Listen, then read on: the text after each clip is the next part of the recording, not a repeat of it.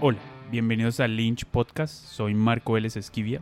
El podcast tiene una nueva imagen en lynchanima.com, donde hemos rediseñado toda la página para que sea más fácil de navegar y acceder a todos los episodios. Y ahora que vamos a tener entre 2 a 3 episodios del podcast a la semana, gracias a esta nueva alianza que hemos hecho con Ana Castillo de Solo Casting Colombia, donde vamos a retransmitir las charlas y talleres que ella está haciendo en Instagram Live con actores y directores.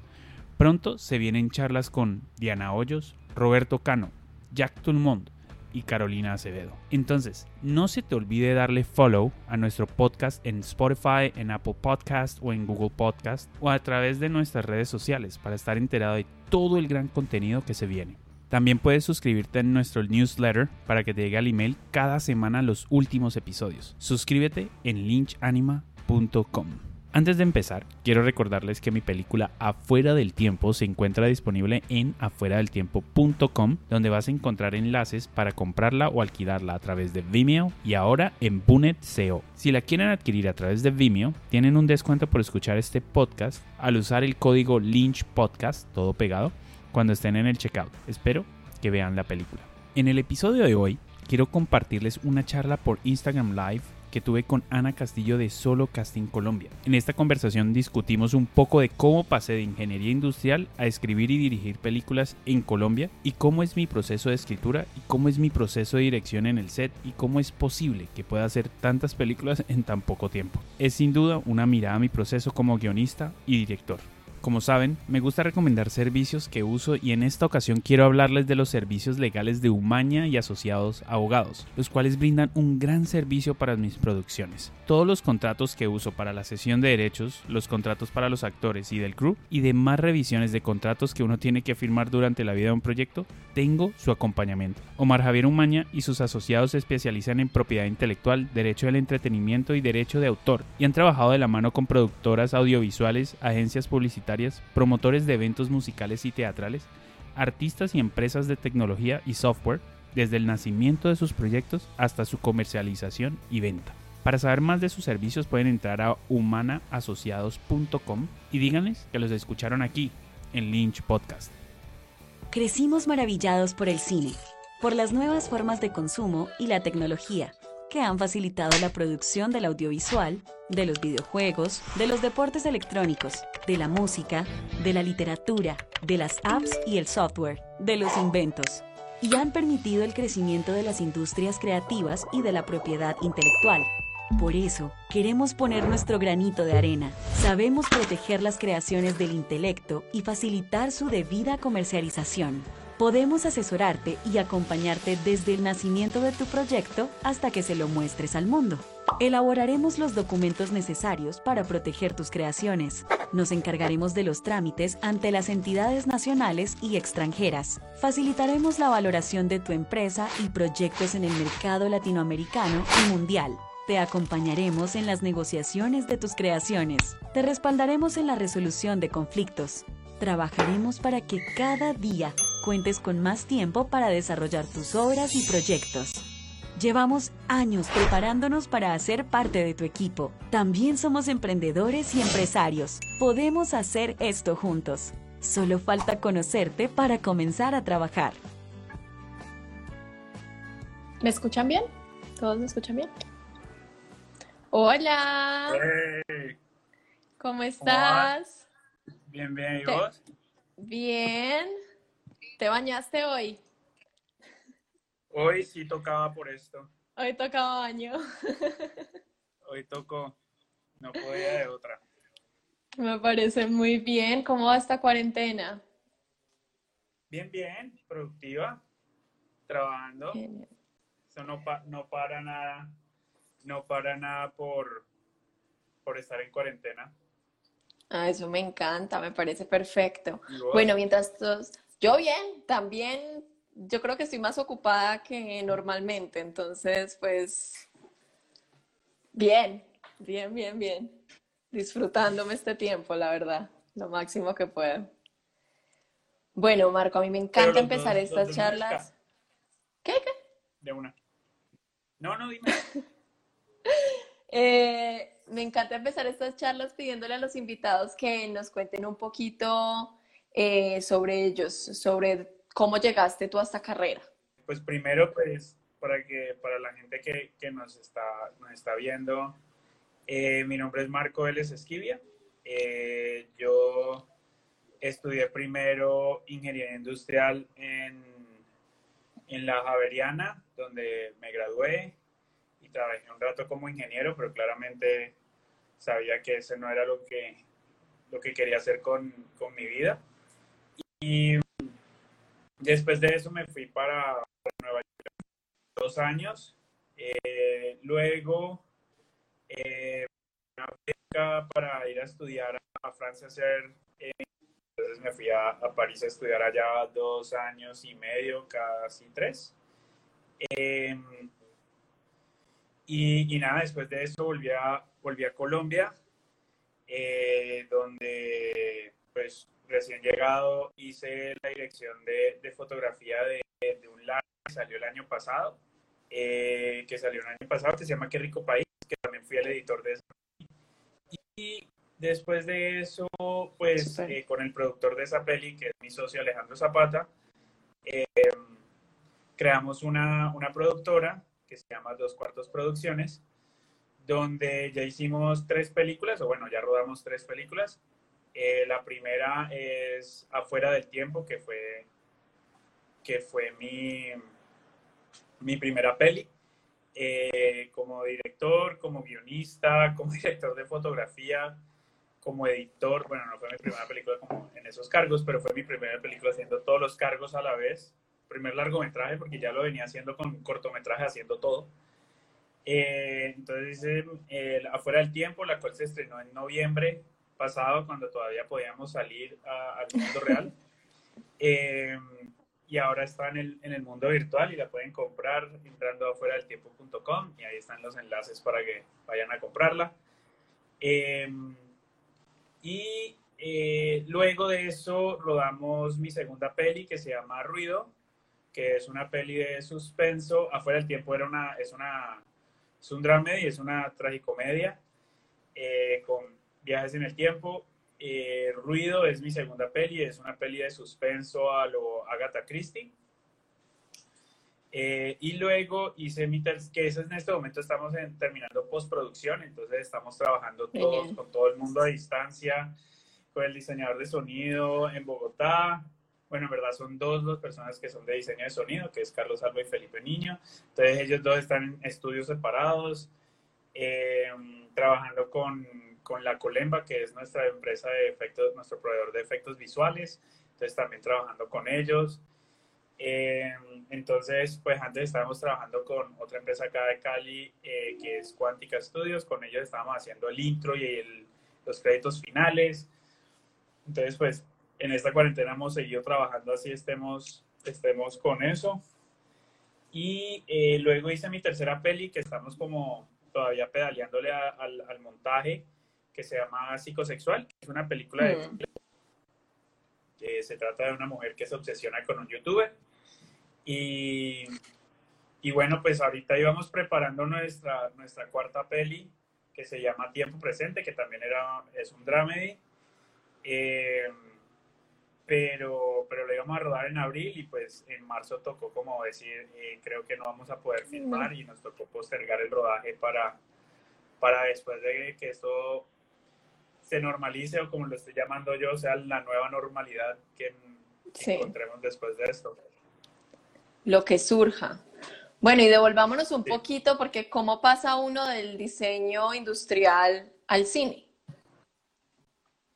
Eh, ¿Cómo uno pasa de ingeniería industrial al cine? Este, pues a mí siempre, a mí siempre, digamos que, que, que el cine está en mí desde que soy muy pequeño sino que yo soy de una generación que, pues que el cine no era una, no era en ese entonces como una carrera que se podía estudiar, no había tanta oferta como es más o menos ahora que, que todas las universidades en cierta manera ofrecen algún tipo de, de carrera en cine o, o, audiovisual. Creo que las pocas que habían era como comunicación social y por allá al final te comenzabas a, a especializar en, en, en eso, pero entonces no tenía, no era como, ok, pues yo no me quiero pasar cuatro años y al último año es que voy a estar eh, haciendo lo que quiero hacer y de pronto hago un corto. Em, entonces, pues siempre me ha gustado como los números, la física, entonces pues ingeniería industrial,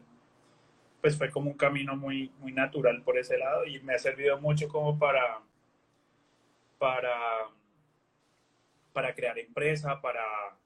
Eh, para resolver problemas, porque eso es lo que a uno le enseña en ingeniería industrial, es solo eso, resolver problemas. Eh, y, y, bueno, pues también tener un mundo aparte que no solo sea eh, vivir metido en el arte y hacer cine, y, sino que también conocer como el mundo real un poco antes de, de entrar en la burbuja de uno y, solo, hacer, y solo hacer cine con, con lo que se tiene. Bueno, y hay una cosa y es que desde que yo te conozco, tú siempre estás en algo, o sea, o estás en, bueno, y varias cosas al tiempo para acabar de ajustar, o sea, en postproducción de una cosa, en lecturas de la otra, mientras estás haciendo el guion de una. ¿Cómo funciona ese esquema en tu vida? Eh, sí, no, yo no me puedo quedar como tan, como tan quieto como hacen muchos, como muchos directores, que, que es como un proyecto a la vez.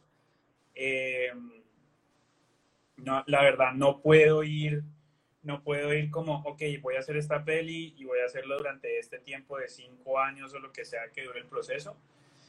La verdad, no es sostenible. La empresa, la empresa de nosotros literalmente se dedica a, hacer cine primordialmente y eso es lo que nosotros, nosotros hacemos, aunque no nos hemos ganado ningún, ningún fondo o estímulo más bien del FDC lo que hacemos es como, ok, encontramos modelos de, de producción muy pequeños que podamos tener eh, películas andando todo, todo el tiempo.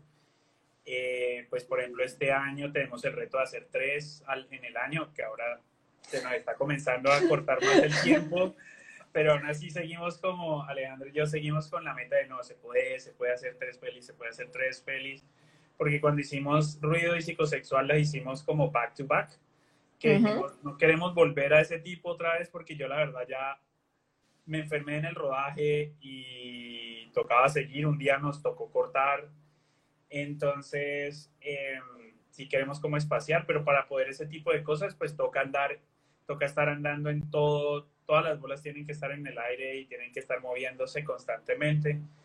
Entonces, mientras estamos en, en postproducción de una peli, pues estamos preparando la, la producción de otra mientras estoy escribiendo el guion de, de alguna de las que siguen después.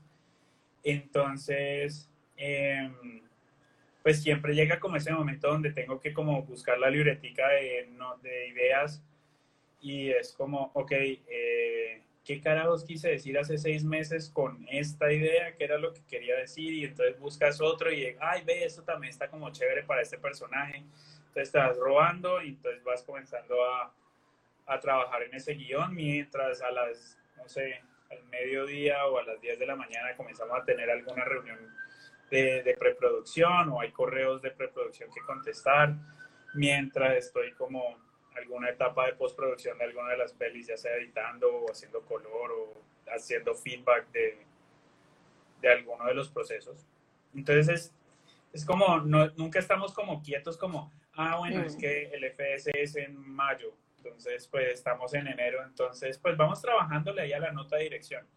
No, no, la verdad, eso es como de las cosas que hacemos de, lo que me queda en el día, le vamos comenzando a trabajar a, a esas cosas. Y bueno, y para cuando ya me queda tiempo, pues también ahora tengo un podcast sobre hacer cine. Entonces, eh, porque aparentemente no me alcanzaba el día para las otras cosas, entonces decidí como, ah, bueno, tengo todavía algo de tiempo para hacer esto. Entonces comencé a crear un podcast sobre, sobre cómo vivir de hacer cine, de hablar un poco de, de cómo se puede hacer cine en Colombia, de cómo se puede intentar... Son en, en unos capítulos son muchos consejos hacia los productores y, eh, y directores, otro estaba hablando de la industria como tal, entonces, pues ha sido, ha sido muy bacano porque la verdad, pues como has visto, no hay mucha información en Colombia, como cuando No. uno va a Nueva York o vive en Estados Unidos o, en- o por fuera donde hay una industria un poquito más robusta, pues la cantidad de información que hay, sea buena o sea mala, es, es enorme.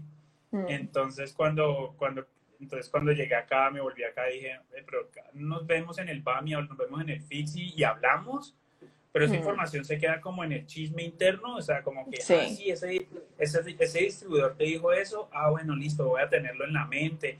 Y después estás en el BAMI y es como, ah, este man le dijeron esto por acá, listo. Pero eso como que esa información se queda o el sentimiento generalizado de la gente es como la misma se Sí. queda como en un hashtag de Twitter y ya más o menos ahí, ahí morimos. Y, y la verdad, pues los medios no, no están como tan capacitados como para hablar de, de, No. Pues de las cosas de la industria como tal. Sí, ¿no? El, el espectador puede ser como el fondo tiene tanto, eh, tanto en la bolsa y eso es más o menos como, pa- como el, el, el coso de prensa y ya más o menos pero no nos quedamos como en, en, la, en la forma de interactuar y de hablar de, de esto. Por eso me gustan mucho estas cosas que comenzaron a pasar de lives y de tener conversaciones, Ujú. porque la verdad creo que, que hay que repartir un poco más la información. Totalmente. Bueno, chicos, mientras tanto les recuerdo que si quieren mandar preguntas para que no se vayan en el chat, porque el chat como va un poquito más rápido, mándenlas a la cajita que tiene el signo de interrogación y ya ahí ya las puedo ir mirando eh, para ir preguntando las cosas que ustedes quieren saber. Eh, bueno, hay una cosa y es que tú escribes y escribes mucho y escribes muy bien. A mí me encantan, eh, bueno, los libretos que he leído tuyos y también la peli que vi, que yo me vi afuera del tiempo en el cine. Estuvo espectacular. Ajá. Pero hay una cosa y es que ahorita nosotros a los actores nos mandan a crear contenido. Y al menos desde mi experiencia llega un Ujú. punto en que voy súper bien, voy súper bien y de repente me bloqueo mal y como que ya no sé cómo continuar. No sé si a ti te pasa y si sí te pasa, ¿cómo manejas los bloqueos de escritor? Eh, ok. Eh, pues esto va a sonar raro, pero hanging there, o sea, aguante el punto. Y es, y es, pues a mí no me da tanto como eh, bloqueos de escritor. De pronto no me siento en el mood el día de escribir, pero, pero creo que la forma de combatir contra eso es no parar. Entonces, en vez de estar, de meterme demasiado en, de pronto de en la cabeza de, ay, lo que estoy escribiendo es bien, o lo que estoy escribiendo es mal, o si la historia está teniendo coherencia, Mm, eh, o de pronto pues este personaje no va a hablar así, pero entonces, ¿cómo va a hablar? Entonces, eh, lo que yo normalmente hago es, espero tener la idea muy, muy como metida en la cabeza, o sea, que yo me sé cuál es el, así sea solo como los puntos grandes, así vamos a empezar, así vamos a estar como en la mitad más o menos, y así vamos a terminar, o así sea tan básico como así voy a terminar, con eso empezado, como que quiero terminar con esta imagen o el personaje de esta manera, o como un guion que literalmente la idea fue de, de terror, dije, todos los personajes que aparezcan en la, en la película tienen que morir. Entonces fue como, ok, ese es el punto de partida. Entonces, eh, yo normalmente, digamos, en un 90% del tiempo que sea día laboral, eh, escribo parte del guion. Sea una escena, sean 10 páginas. Me han pasado días donde he escrito 10 páginas derecho y más o menos esas 10 páginas, aparte de algún error, se ha quedado en la peli, eh, en el guion final. Pero hay días donde literalmente es como, me puedo quedar una hora parado ahí mirando la pantalla, pero no metiéndome a, ay, pero ¿cómo es que es? No, nada de Wikipedia, nada de Google Maps, nada de, voy a investigar, no, nada de eso, es literalmente quedarse mirando la página o, bueno, la página digital del computador y es, ok, no sé, no sé qué va a pasar aquí, pero bueno, algo voy a tener que escribir para seguir con la historia adelante. Eh, así sea que el día de mañana o cuando termine el proceso la voy a reescribir porque se me ocurrió algo mejor o ya no necesito esa escena o lo que sea. Entonces lo que yo creo que para combatir, combatir eso, uno es escribir constantemente. Mm. Eh, des- al principio es duro, o sea, y especialmente poner, si es posible, escoger una hora. Eh, si te levantas a las 4 de la mañana, para, porque a las 7 te toca ir a trabajar, para las 4 te levantas y escribes de 4 a 6 o 4 a 5 o lo que sea. Eh, esto es como ir al gimnasio, aunque claramente yo no voy al gimnasio, pero, eh, pero me lo tomo de esa manera. Digo, Ujú. es como, ok, hay que poner las horas, hay que poner la- el tiempo. Entonces, eventualmente tu cerebro como que se pone ya en ese mood a esa hora a que ya estás como trabajando. No estoy diciendo que a los tres días, pero estoy diciendo como a los Sí. 15, a los 20, a los, a los 30 días, ya como que tu cabeza a las 4 está como, ok, vamos a escribir.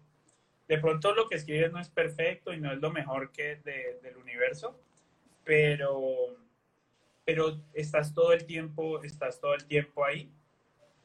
Y otra, otra, otra cosa que también uso para combatir, como digamos, esos días donde ah, no sé qué poner aquí, aquí falta una escena, pero no sé todavía qué escena puede ser la que conecta estas dos ideas, eh, es escribir como las escenas que ya tienes en tu cabeza. Entonces, ah, bueno, esta escena no pasa hasta mucho más adelante en la historia. Bueno, ven y la escribo porque eso es lo que en este momento me siento capaz de escribir. Mm. Eh, lo, lo escribo. Yo normalmente escribo la primera escena y la última escena. Es lo primero Oh, que wow. escribo. Aunque siempre llego al final y la última escena cambia. Y la cambias. Pero ya como que tengo un, tienes como un norte a dónde vas, como que voy a Mm. terminar allá, así lo terminé borrando y volviéndolo a escribir, pero como que siento que hay, que hay, que hay otro, hay otro método, pero cada uno, cada uno tiene su, su forma de escribir, hay unos que escaletean muy, mejor dicho, a la perfección, hay otros que, mejor dicho, Mm. comienzan a escribir y, y y siento que cada uno, siento que cada uno tiene que encontrar como su, su método de escritura. Eh, a veces hay guiones y siento que tampoco es como, ah, bueno, este es mi método y este es mi método para siempre. Eh, siempre, creo que siempre tienes que estar evolucionando dependiendo de la idea que estás escribiendo. Entonces hay ideas que he escrito con, con, title, eh, con index cards, entonces he puesto ahí las escenas. Eh, y a partir de eso he comenzado a escribir. Hay guiones que literalmente, por ejemplo, el de afuera del tiempo fue, estaba en la mitad de otro guion, Mm. hice lo que nunca debo hacer y es como, pero güey, tengo esta idea que es increíble. Empezar Y- otra. Y me, enamoré mucho de la otra mientras estaba escribiendo esto y es como, ay no, pues este diálogo está muy chévere, pero es más bien para acá. Entonces cogí el diálogo y lo ponía acá más bien. Entonces comencé a escribir afuera del tiempo y afuera del tiempo salió súper rápido, salió como en un mes la primera versión. Entonces, eh, entonces como que cada peli tiene su, te habla de diferente manera, no quiero ser todo como esotérico y ni nada de esas cosas, así como la pe- yo me levanto y toco la ventana y el sol me dice qué escena tengo que escribir, pero no como, pero sí como que te va diciendo cuál es la forma que quiere, que quiere hacer. No es lo mismo escribir un, un dramedy a escribir una película como de suspenso con, pero este es el asesino, pero este no es el asesino, entonces la tenés que tener muy clara de, de eso, porque cualquier cosa puede como tumbar después en el rodaje y es como, ay, marica, sí, tienes toda la razón, porque alguien se da cuenta de algo raro y vos no te das respuesta Sí. en el momento, vos todo te quedas como, mierda. Pero no puedes decir eso porque todo el mundo entonces se, te queda como, Sí. este man no tiene ni idea de lo que está haciendo. Eh, entonces sí tienes como que tenerla muy, muy clara. Entonces todas las pelis, digamos que depende de, de eso y creo que también, un, sé que la respuesta ha sido bastante larga, pero otra cosa que creo que, has- que ayuda mucho es como, ¿qué es lo que quieres decir? Mm. ¿Cierto? Especialmente en esa primera versión, que es donde más probablemente nos bloqueamos, Sí. es como, ¿qué es lo que querés decir? Porque a veces lo chévere la historia, el, digamos que el confeti, la decoración alrededor, eh, las salsas, hacen como que, uy, pero sería muy cool hacer esto, ¿no? Y después comienzas a pensar en el plano y no sé qué, entonces te, se te olvida todo lo demás y era como, pero güey, ¿qué era lo que quería decir? ¿Por qué no puedo escribir esta escena? Porque se te olvida lo que quieres Mm. o se te olvida el tono. Lo más difícil para mí mantener es el tono, eventualmente. Entonces, eh, pues esos son como los consejos que, que he encontrado, formas empíricas de, de no tener, de no bloquearme cuando escribo. Bueno, y de una versión final de tu guion a cuando está la película terminada, ¿cambia mucho? Pues sí, un poco eh, normal, lo normal, o sea, pues que para mí, es que para mí está la peli que escribes y tienes la versión final. Después está la versión que filmas. Entonces, por ejemplo, en Afuera del Tiempo, muchas cosas las cambié durante el rodaje. No porque se acababa el tiempo, no teníamos plata o no, nada de eso, sino como, no, güey, pero podemos encontrar una mejor, una mejor, una mejor forma. Eh, por ejemplo, hay una escena que filmamos en, en Tonalá y el, literalmente el día anterior cambié la escena. Entonces, y es una de oh, las escenas favoritas de mi peli. Eh, La peli que, que, es cuando dos personajes pues eventualmente pues, se besan y se enamoran, otra, se enamoran, o se dan cuenta que están enamorados más bien. Y esa escena la, la reescribí el día anterior, o sea, en la noche antes de ir a rodar. Entonces, pues está esa peli. Bueno, y cosas que vas encontrando con los actores. De pronto dijiste, no, pues en el guion está parado acá y está así. De pronto en el día encontraste otra cosa que es mucho más mucho más interesante. Y luego está la peli que editas, que es la última versión del guion, donde le estás cambiando, como fue madre, qué carajos estaba pensando, y entonces encontrando soluciones a, a, los problemas, como, como, uy, esta sección está muy lenta, ¿cómo hacemos para que se vea más, más dinámica? Se, siente que la historia va para adelante. Mm. Y entonces no creo como que las versiones cambian con, con la con las cosas, sino que ojalá evolucionan para bien. Y, si no, pues estás intentando por lo menos que, el fracaso no sea tan horrible. bueno, y hablemos más o menos de, ese estilo tuyo de hacer películas. Porque mm. las haces más o menos en tiempo récord y editando al mismo tiempo. ¿Cómo es esto de no dormir por X número de días y, simplemente dedicarse a hacer la peli? Pues eh, Alejandro y yo hemos encontrado un, un, como un presupuesto base que hemos ido bajando con cada película, eh, en el cual pues decimos, ok, este es el presupuesto que, que podemos tener para esta peli. Mm. Eh, entonces, ahí es donde entra muy bien como la ingeniería y, y volvemos con un poquito de, de reingeniería a ver cómo puedo escribir una historia que se acumule, que se preste para ese presupuesto que tenemos. Entonces, exterior Dubai, helicóptero, queda un poquito complicado. Para la próxima.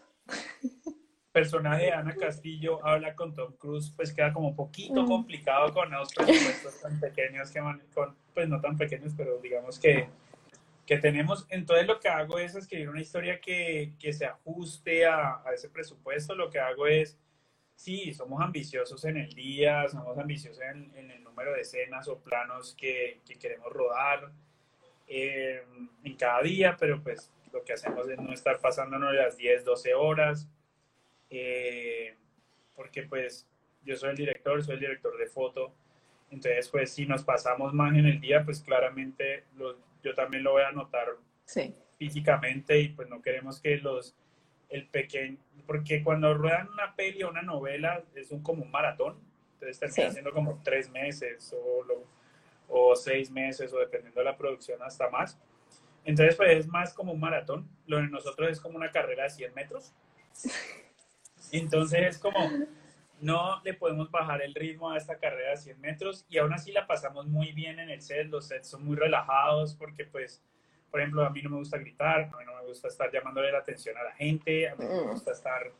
Eh, llego muy, muy preparado en el, en el día, por lo menos es como llego con un plan de la escena, con eh, cámaras dibujadas en, una cosa a mano o en un computador.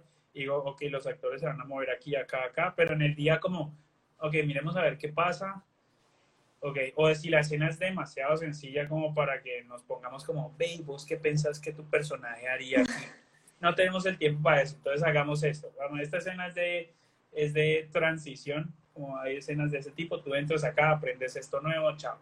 Entonces, eh, lo intentamos hacer muy, muy económicamente, en términos de, ok, esto es lo que necesito, necesito dar esta información. No nos pongamos con, con ser todo Paul Thomas Anderson intentar hacer un plano a los Boogie Nights. Sí. Eh, y no demos la información y más bien démosle tiempo a las escenas que en verdad son, son muy importantes en términos de, de acción, de, bueno, ya sea de acción o que sea en términos de actorales o que sea de la peli muy importante en términos de narrativa. Entonces, prestémosle mucha atención a eso y las escenas que son más, más pequeñas, más que se puede sacar rápido, pues hagamos esa escena más, eh, más cosa. Y eh, pues en el equipo tenemos a alguien que es mm, de IT y mi asistente de edición. Entonces ella va preparando como el material en, Final, en Final Cut. Y, y al final del día, cuando ya pues como que cortamos por el día y la gente está como arreglando sus cosas y no sé qué, yo sí me voy, ahí me comienzo, comienzo a editar lo que hemos como las tomas que yo dije que quedaban, como para ver cómo vamos, cómo vamos en el, en el día. Si esa es la ocasión, no volvemos o no rodamos al otro día, lo cual pasa bastante. Al mediodía más o menos estoy viendo varias escenas eh, para ver, mientras todo el mundo almuerza, yo estoy viendo lo que hemos rodado en el día para ver que se nos, no se nos haya escapado alguna cosa. Normalmente como, ah, sería bueno tener ese otro plano, ¿sabes qué? Hagámoslo ahora después del almuerzo. Eh, o si necesito a alguien rapidito, un actor como que, eh, préstame tu, necesito tu mano cogiendo, no sé, el cuchillo donde vas a matar a alguien, no tenemos ese plan, no quedó tan chévere ese plano, lo podemos hacer un momentico rápido, cuando termines de almorzar, vení, las luces están, entonces vení, hagámoslo un momentico antes de que vayas a maquillaje otra vez. Y, y, al final del día pues hago lo mismo, editando. Queda muy rough, no es como, uy, ya quedó pulido con música y todo perfecto, ya pongamos en, el cine apenas terminamos el rodaje, pero, pero por lo menos me da una idea de cómo va, cómo va la peli. Y también combato algo que le pasa a muchos directores cuando ven el primer corte y es como, mierda, ¿qué hice?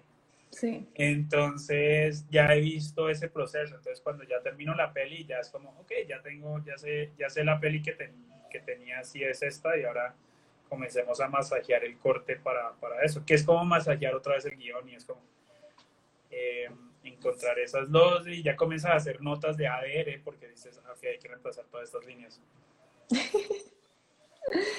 Las cosas que ya luego toca cambiar en postproducción. Bueno, y para eso, como es una forma muy especial de filmar y, y digamos ya tienes como una, un esquema montado, ¿cómo eliges tú tu talento? Eh, pues hay algo que a mí, después de hacer tanto, de hacer tantos casting y cosas, porque por ejemplo, algo que, que me pareció fascinante de, haber estudiado en Nueva York es que hasta para un corto estudiantil donde literalmente dices en el ad, dices no pay, que no hay pago, solo como la comida y eso, te mandan este madre, toca poner solo un correo, eso, porque te van llegando, no sé, creo que un corto me llegaron 300 personas para un, corto sub de dos personajes, más o menos hablando y ya. Eh, y es como, madre, y ahí comencé a aprender a hacer castings, en, a, dirigir casting, porque nunca he tenido como, uy, un director, pues un director o directora de casting que es como que hace el primer filtro y luego como que selecciona los que le voy a pasar al director porque creo que estos son. A mí nunca, nunca me ha gustado el proceso ni de casting, ni porque literalmente casting es como una entrevista de trabajo. Sí. Y creo que pues una entrevista de trabajo no te dice cómo la persona va a hacer su trabajo. Entonces, a mí me gustan dos cosas principalmente ahora en este momento de, digamos, de mi carrera. Y es eh, prefiero ver, oh, bueno, detesto Reels porque, porque he editado muchos Reels antes como editor, entonces sé que uno coge los mejores pedazos. Pero me gusta mucho ver como cosas que han hecho antes los, los actores y no tienen que ser, uy, yo trabajé, fui un personaje chiquito, un figurante en Netflix, no. No importa, no importa qué tan grande haya sido el proyecto, qué tan pequeño. No, es que yo fui el protagonista de Mindhunter. Pues chévere, pero... Genial. cool, pero es... O la escena es la grabaste con tu iPhone y la grabaste como con tus... Con, con tus amigos, otros amigos actores y directores o lo, o lo que sea, o tu casa con tu familia es igual para mí ese tipo de cosas que, que, se haya salido en una superproducción. Eh, tampoco tiene que ser del mismo género, tampoco tiene, hay algo que, que, uno comienza a tener como director y es como, hay algo que uno comienza a decir, hay, hay algo ahí, no, no es el look, no es, no es eso, sino que hay algo que te dice, mira, ella puede hacer este personaje, ella puede hacer esto, ella, ah, ok. Em, entonces también es como cualquier oportunidad que me dicen, eh, mira, estoy haciendo una, una obra de teatro, en la, eh, una microteatro en la maldita vanidad, de una, vamos a ver, voy, voy y te veo allá, eh, sea la obra que sea, si es experimental o si es otro género comparado a lo que estoy haciendo, eso nunca, eso nunca importa, mm. eh, por lo menos para mí, eh, porque al haber otro género al revés me ayuda más porque estoy viéndote hacer otra cosa, entonces, ah, bueno, acepta, acepta que uno pueda darle dirección, porque hay muchos actores que no aceptan que uno les dé dirección. Así sabe el director. se entra por un oído y le sale por el otro. No escucho. Eh, bueno, también depende de cómo se lo digas, pero, pero me gusta más ver ese tipo de cosas eh, porque, o sea, yo no puedo decir que vengas y hagas una audición de una escena y digas, uy, esta persona es perfecta para el personaje. Mm. O sea, nunca me ha pasado. Por ejemplo, uno es eh, mi corto de maestría, el protagonista, todo el mundo me pregunta como de dónde lo sacaste, que no sé qué, que bla, bla, man super creepy, que no sé qué, porque es una película de, es un thriller, es un corto de thriller. Y el man nunca ha hecho suspenso. El man había hecho solo comedia y comedia absurda, como, no sé, como lo que hace, eh, mucho lo que hace Víctor, me, lo, Tarazona eh, que es improvisación también, y no sé qué, y siempre había hecho ese tipo de cosas, o comerciales. Y los comerciales pues siempre son todos como, oh, estoy vendiendo el carro. Entonces, este, eh, y vino, hizo audición y hizo, fue horrible la audición. Fue horrible, oh. pero algo en esa audición dije, ah, se mantiene algo, se mantiene algo. Y lo llamé a un, un callback con, con, con la otra actriz que, con la otra actriz que, que iba a ser el otro personaje. Y la química que ellos tuvieron me parece como que fue madre. Fue otro día, se levantó con el pie izquierdo, no sé, eran las cuatro y media de la tarde.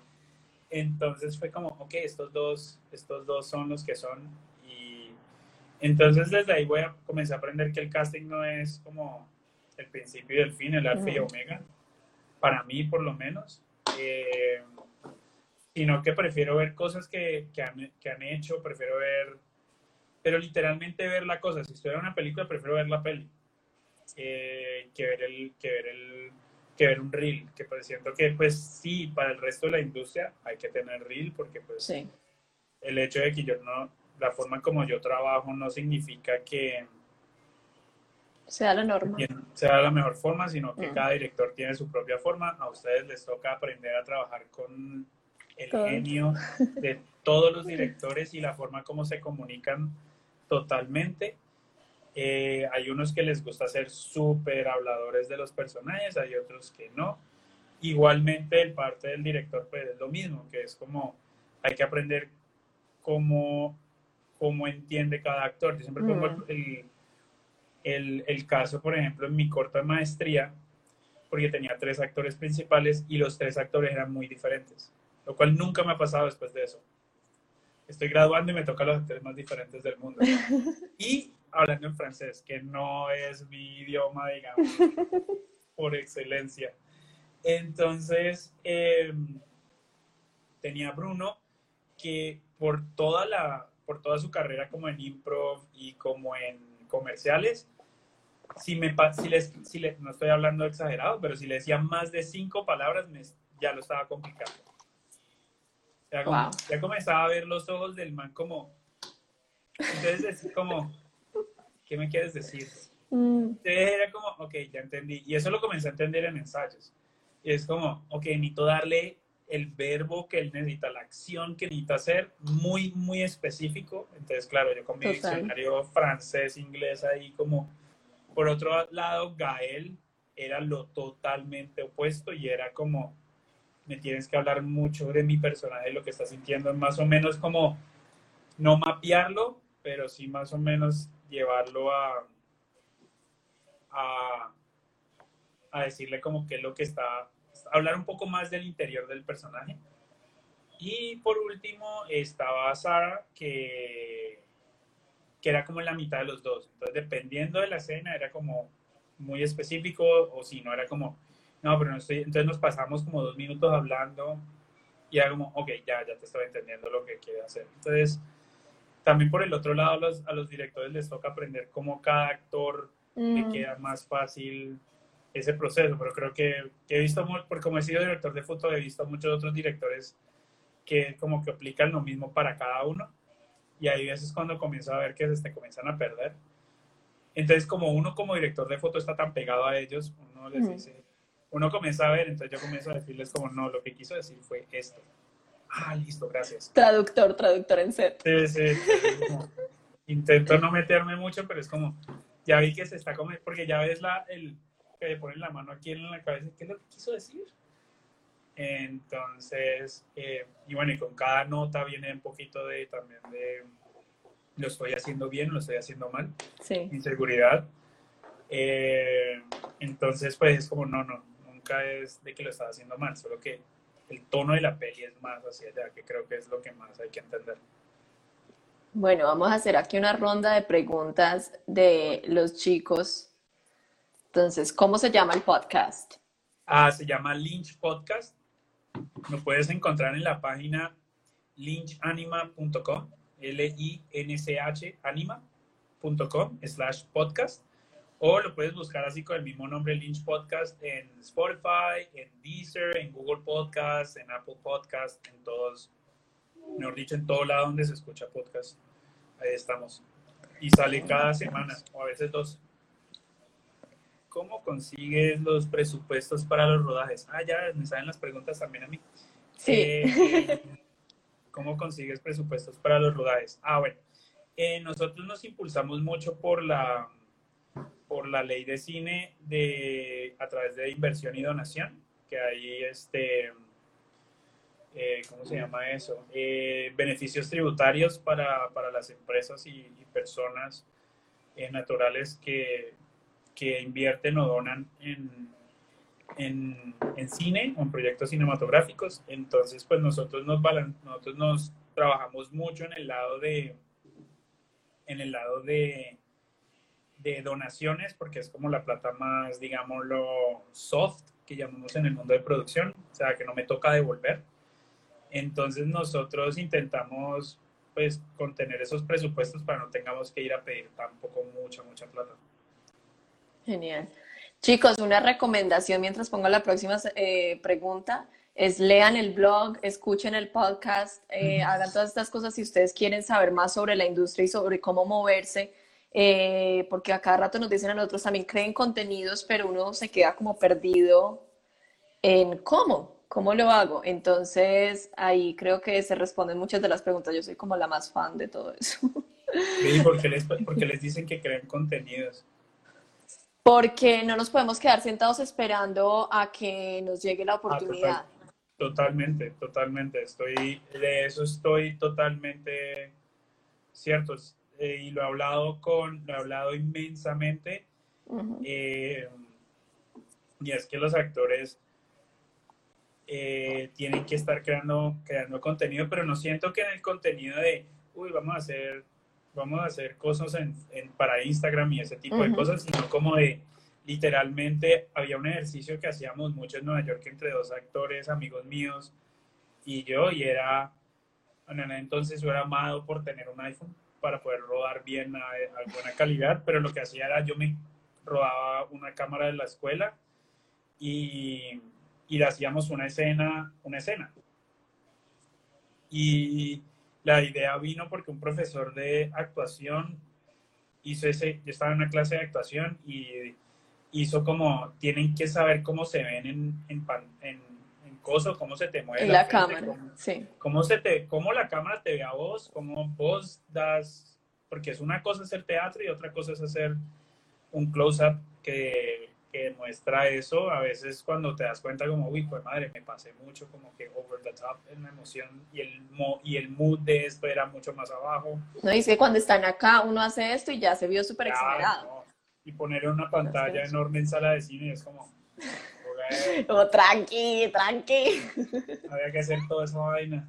Eh, y especialmente en Colombia que somos súper expresivos. Mm. Entonces, eh,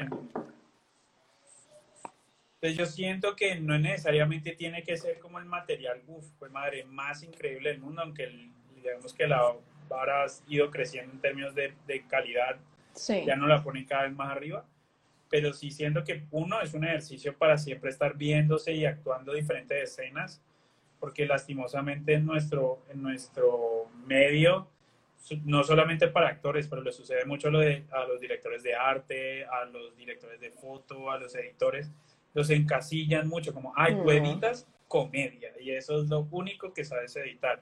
Lo mismo pasa con, con los actores, entonces...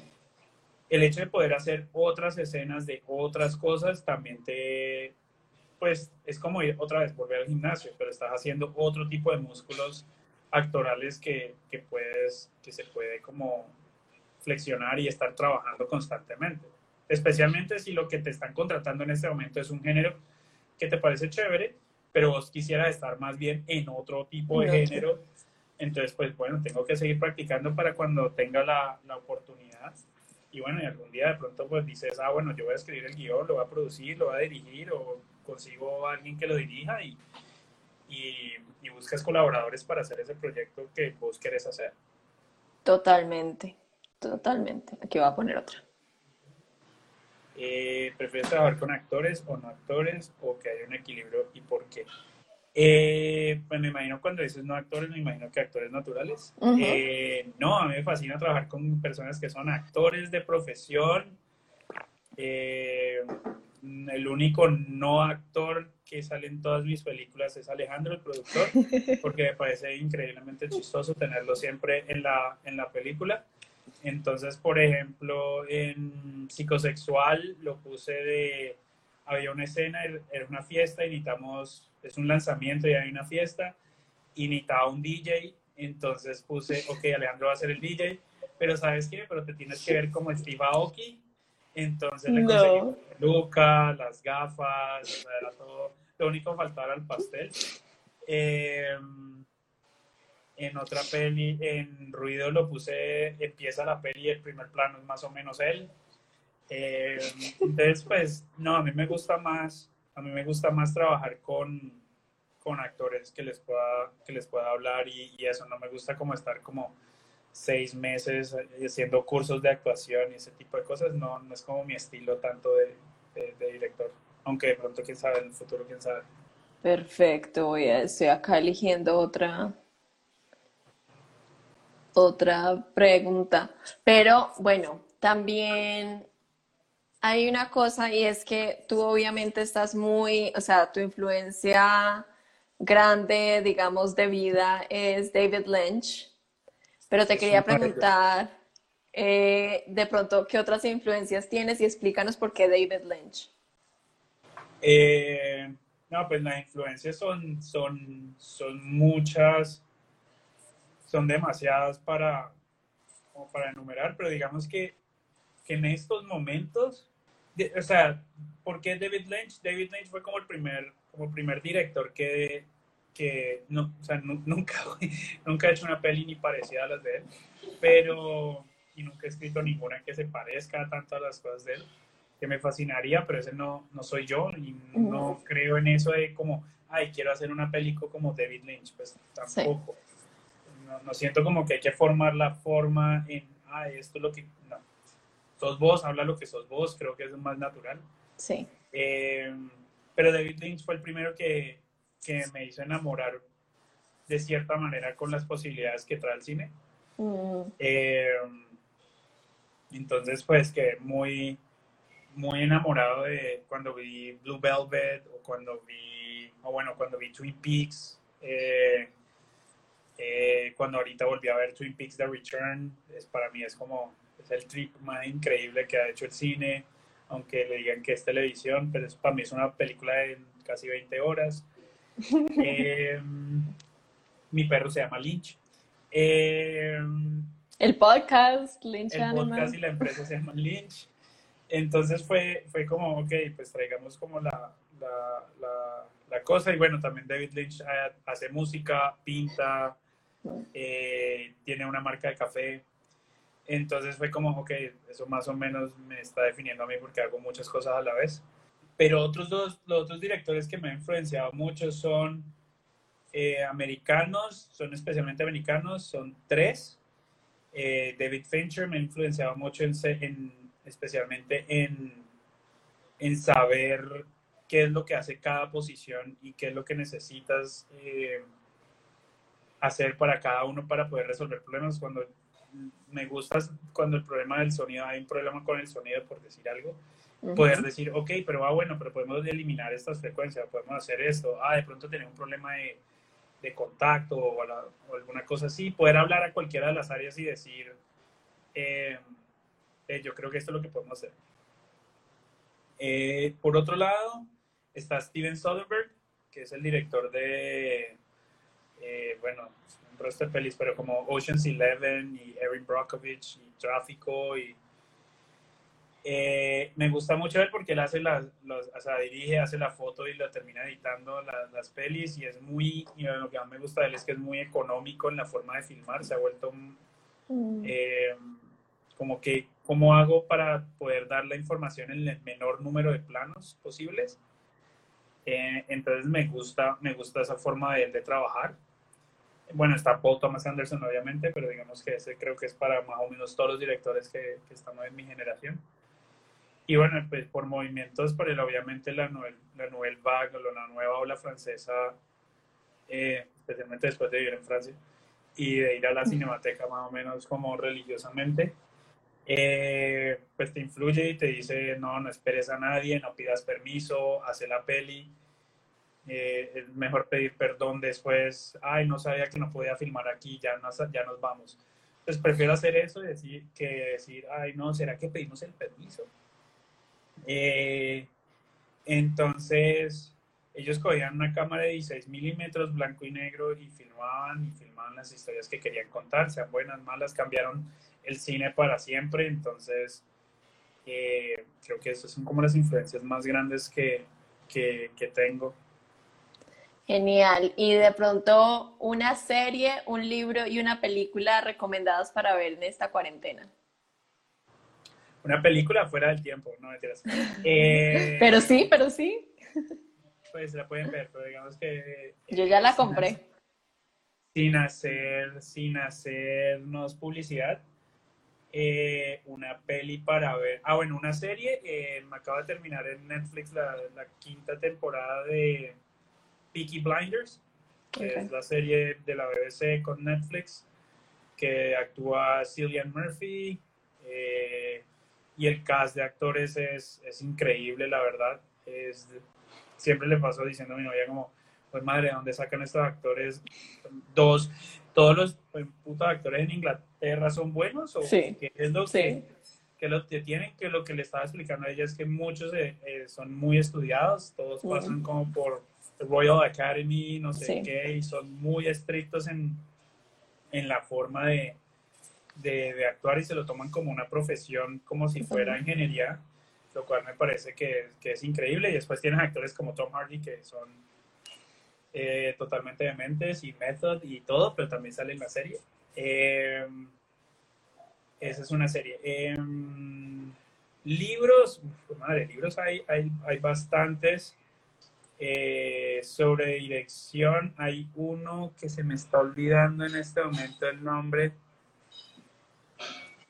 madre, es el libro de, es un libro de Sidney Lumet que se trata sobre dirección. Creo, creo que, ah, madre, es que ni lo tengo, no, no lo tengo acá. Eh, el nombre, pero se llama como directing o alguna cosa así. Tiene un nombre muy, digamos así, esotérico. Pero es como la carrera de Sidney Lumet, que también dirigió teatro. También es un muy buen libro para entender como la perspectiva del, del, director. Mm-hmm. Eh, y película, Uy, pues madre. Película hace rato que no hayamos visto y que estén. Pues yo siempre voy a recomendar este There Will Be Blood. Si no se han visto There Will Be Blood de Paul Thomas Anderson, está uno de mis actores favoritos en, en, esa, en esa peli. Que obviamente sí está Daniel de Lewis, pero creo que Paul Dano es de, los mejores actores de, de nuestra generación. Eh, otra peli, digamos que no sea como tan vieja. Bueno, no es tan vieja, es 2000 y pico. Eh, si quieren ver algo súper post-apocalíptico, pues Children of Men, obviamente, como para sentirnos en esta época que estamos, estamos viviendo. Eh, no, pero si pueden ver, por ejemplo, si pudieran ver pelis más viejas y más clásicas, siempre digo que es, que es mejor. Mm. Ir a los, ver los clásicos, ver Citizen Kane, ver eh, Breathless eh, de la Nouvelle Vague o, alguna, o los, cualquier película de Nouvelle Vague. Eh, poder ver Psycho de, Alfred Hitchcock, ver cine, cine, cine clásico siempre va a ser, siempre va a ser bueno. Si, si estás pensando en, en, en, ver, en educarte y ver pelis de dónde vienen, sí, el ritmo va a ser aburrido a veces porque estamos en otro mundo hoy en día y estamos a otro ritmo, pero, pero power through it ahí y vas a, lograrlo. Bueno, ya nos quedan solo cinco minuticos. Ajá. Eh, entonces, si de pronto puedes, me gusta terminar siempre estas charlas con un consejo o un tip o algo para toda la gente que está empezando en este medio, ya sean eh, directores que están estudiando, que se acaban de graduar o actores, todo esto. Un consejo que les puedas dar. Uy, madre, un consejo. Eh, pues algo que, que, me gusta decir ah, siempre me preguntan, me hacen esa pregunta es no paren de crear constantemente, también no ser como tan, pues no juzgarse tan duro a uno mismo también, o sea, este, porque eso es lo primero que hace que uno se, se sienta desilusionado un poco eh, digamos que los primeros, los primeros cortos que uno hace nunca van a ser, uy, pues madre, la cosa más increíble del universo. O lo peor que te puede pasar es que tus primeros cortos, uno de ellos se gana un festival, es horrible, y después tus siguientes cortos es como, pues madre, la estoy cagando. Y es que no, la sacaste del parque eh, sin saber por qué la sacaste del parque un poco y después pues vino, vino como el golpe de, ah, carajo, ¿qué estaba haciendo? Entonces creo que es tan pequeño sea el ejercicio o tan grande sea, es no parar, es, esto, esto al final, esta carrera que nos hemos metido todos, es muy, muy loco. Eh, es muy, muy loco en términos de esto es un maratón, pero queremos ver los resultados ya. Mm. Eh, queremos que la fama y la fortuna y el dinero y que ya estemos en el nivel de, de la calidad que nosotros queremos hacer, eh, sea lo que ya lo tenemos en nuestra cabeza, porque todos nos metimos en esto porque todos creemos que que tenemos como este, ¿cómo se llama eso? Como un sentido de, un sentido de calidad, ¿no? Y de cómo lo tenemos en nuestra cabeza y cuando hacemos el, nuestros primeros trabajos o el trabajo 100 mil eh, que hemos hecho y todavía como que no ha llegado eh, a ese como sentimiento de calidad que, que, todos tenemos por dentro, pues ahí es donde más duro nos damos y es al revés. Todo bueno, todo proyecto tiene algo bueno y algo malo y hay cosas, las cosas buenas es como toca mirar muy bien las cosas que uno hace y decir, esto lo hice bien, no echar excusas, es como, ay, ese día me sentía tenía gripa, pues sí, pues seguramente, pero madre, pues eso fue lo que pasó en el día, ¿no? Es efímero en esto de Tata en el día. Em, entonces es de evaluarse críticamente, no evaluarse como de darse golpes y sacar la botella de whisky y es como, no sirvo para nada. Em, pues ten el momento si necesitas tenerlo, pero no te hundas en la botella, sino de, ok, ¿qué puedo hacer para que sea mejor y volverlo a intentar? Porque esto es como, Mm.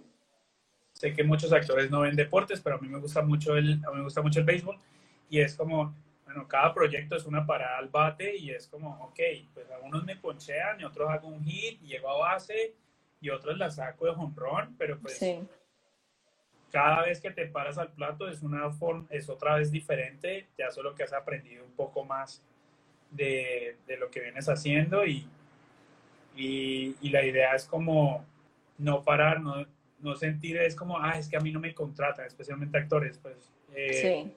no me contratan, no sé qué, cómo hago.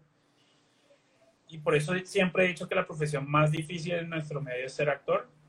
Eh, por muchas razones, pero solo si estamos hablando de, de, cómo empezar y de cómo seguir, es, es no parar, así tengas que crear tus propios proyectos. Mira, todo el mundo en este momento que nos está viendo tiene por lo menos un celular que tiene una cámara. Sí. Porque está en Instagram.